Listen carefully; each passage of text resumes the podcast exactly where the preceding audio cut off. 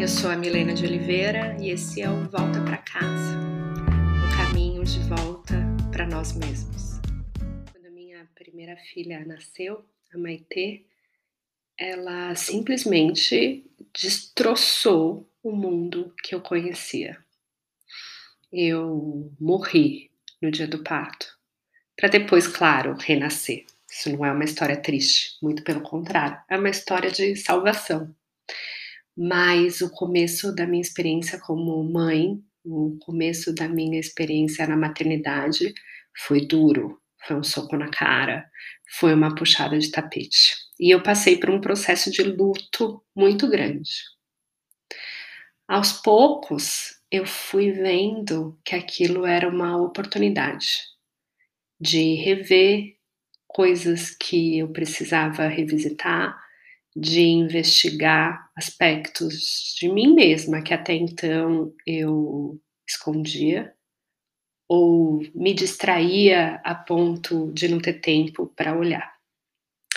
E aí, a cada dia, a cada semana, a cada mês, eu fui colocando no papel coisas que eu queria deixar registrado, coisas que ela estava me ensinando no processo da maternidade, mas que eu achava que eram lições de vida que eu ia deixar para ela.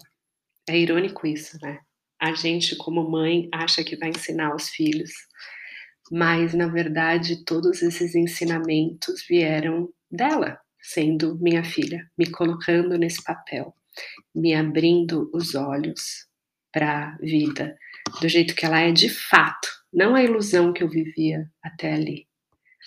E nada contra essa ilusão, tá, gente? Eu acho que é um processo natural. Eu não tô aqui querendo dizer que só só vive a realidade quem é mãe, muito pelo contrário. Eu acho que todo mundo pode ter essa experiência reveladora e transformadora de vida a partir de qualquer tipo de crise ou impacto ou mudança na vida. Para mim foi a maternidade. Talvez para você seja um acidente grave, seja uma mudança de cidade, um, uma mudança na carreira, na trajetória profissional, talvez seja um término de um relacionamento. Todos nós temos a oportunidade de, a partir de uma dor muito profunda, a partir de um luto muito devastador, transformar a nossa vida. E para mim, a maternidade foi isso. E aí eu comecei a escrever pequenos textos de coisas que eu queria deixar registrada e comecei a postar isso no Instagram e muito dos meus amigos começaram a pedir livro. Escreve um livro, isso é maravilhoso. E eu comecei a escrever, eu tenho bastante coisa editada já. Mas aí, numa noite, numa viagem que eu fiz sozinha, que eu me distanciei um pouquinho do papel da maternidade, eu pensei: não, não, não, eu acho que ela vai querer ouvir isso ao invés de ler isso. Talvez quando ela ficar mais velha e talvez quando a Olivia ficar mais velha, porque tem muita coisa que eu escrevi para a Olivia, com a Olivia em mente, que veio depois para me ensinar tanto quanto e me desafiar também. Eu acho que elas vão gostar de ouvir. E por que não deixar isso disponível para quem quiser ouvir? Até porque a vida é vida para todos nós. Então, quem sabe alguma coisa que eu escrevi sobre a minha experiência, sobre o meu maternar da Maitê e da Olivia, sirva para você. Não como lição, porque a minha intenção aqui não é ensinar nada a ninguém, pelo contrário, eu quero aprender, aprender, aprender, aprender.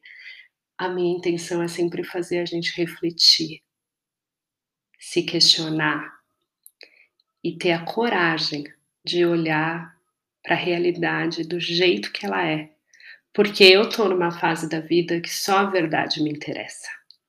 E é isso que eu quero passar aqui, nesses áudios, nesse podcast que eu tô criando.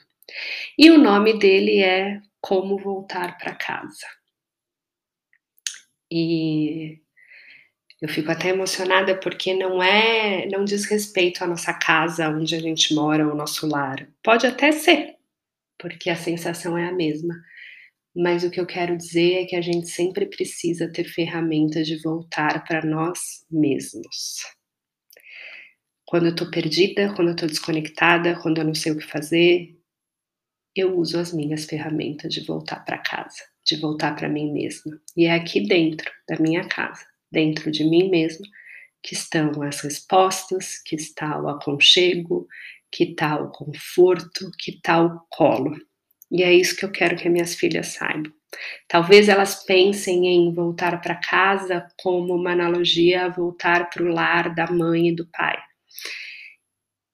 E não é isso que eu quero dizer, porque eu quero que elas sejam livres livres para voltar para casa delas mesmas. E elas têm dentro delas tudo o que elas precisam.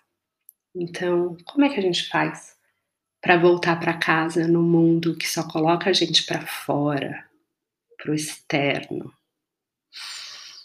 É sobre isso que a gente vai falar aqui. Espero que seja útil, espero que seja leve, espero que faça sentido para quem está escutando. Um beijo.